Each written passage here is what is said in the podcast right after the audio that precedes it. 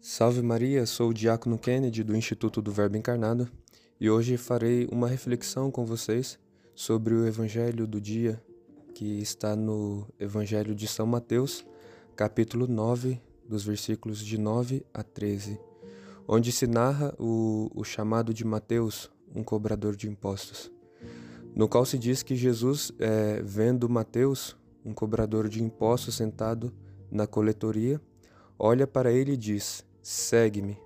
E continua a narração do Evangelho dizendo que Mateus se levantou e seguiu a Jesus. Este Evangelho nos dá ocasião para falarmos brevemente sobre a vocação, ou seja, sobre o chamado de Deus, em particular para cada um de nós. E este assunto é um assunto muito sério, pois se trata do fim de nossa vida nessa terra.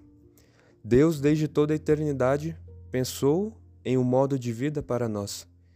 E se queremos nesta vida sermos felizes, devemos cumprir a vontade de Deus, como todos nós sabemos. E isso consiste de fato em cumprir a vocação que Deus nos chamou e desde sempre pensou para nós. E neste Evangelho é, nos ajuda muito, pois tem dois ensinamentos muito profundos em relação à vocação. Primeiro, em quem é o seu autor, quem é autor de nossa vocação.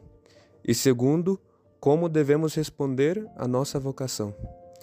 Em relação ao primeiro ensinamento de quem é o autor de nossa vocação, o Evangelho nos ensina claramente que o seu autor ou dono de nossa vocação é o próprio Deus. Como diz no Evangelho, Jesus viu um homem chamado Mateus e disse-lhe: Segue-me. Quem chama é Deus. A vocação, portanto, tem algo de sobrenatural. A vocação é algo muito sobrenatural.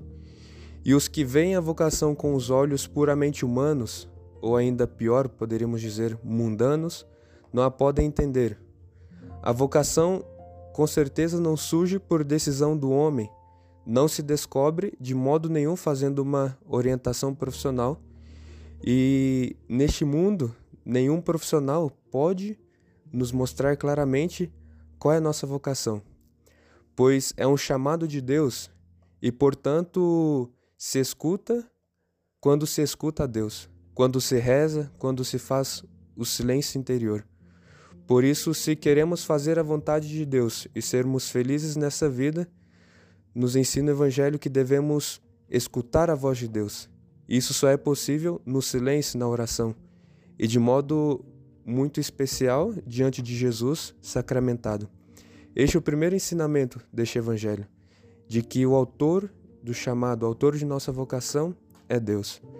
E o segundo ensinamento que tem no Evangelho, neste chamado de Mateus, é de como devemos responder à nossa vocação, de como devemos responder a este chamado de Deus.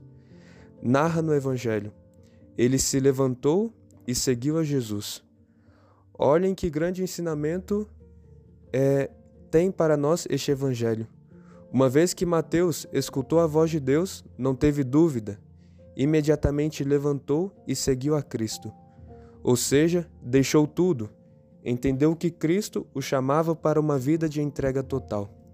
E assim deve ser nossa resposta ao chamado de Cristo. Independente da vocação que Cristo nos chama, devemos responder com prontidão, generosidade e heroísmo.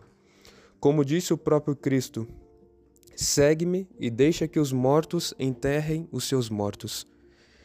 Peçamos nesse dia a Nossa Senhora a graça de termos um verdadeiro desejo de fazer a vontade de Deus sobre todas as outras coisas, que não tenhamos medo de deixar tudo para seguir a vontade de Cristo e lembremos das palavras de São Paulo: coisas que os olhos não viram, nem os ouvidos ouviram, nem o coração humano imaginou, tais são os bens que Deus tem preparado para aqueles que o amam. Salve Maria.